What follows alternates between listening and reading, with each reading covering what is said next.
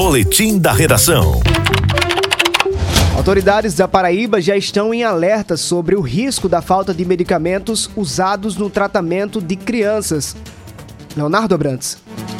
A falta de medicamentos nas farmácias já vem sendo sentida pelo consumidor há alguns meses, mas o problema agora ameaça chegar a unidades públicas de saúde, caso, por exemplo, dos hospitais e unidades de pronto atendimentos, as UPAs, espalhadas pelo país. Tanto o Conselho Nacional de Secretários de Saúde quanto o Conselho Nacional de Secretarias Municipais de Saúde vem alertando o Ministério da Saúde sobre o risco de desabastecimento no Brasil. Além de antibióticos, faltam itens indispensáveis ao SUS e listados na relação Nacional de Medicamentos Essenciais 2022, como o antibiótico amoxicilina e dipirona, aliado de primeira hora no combate a dores e febre. A Anvisa também já admite risco de desabastecimento de medicamentos no mercado, mas, pelo menos por enquanto, a situação na Paraíba está sob controle, apesar da cautela da Secretaria Estadual de Saúde. E há meses que a secretaria acompanha a situação. Em maio foi encaminhado um ofício ao ministro da Saúde e Anvisa acerca da dificuldade de aquisição de medicamentos medicamentos, sendo listado 20 medicamentos mais frequentes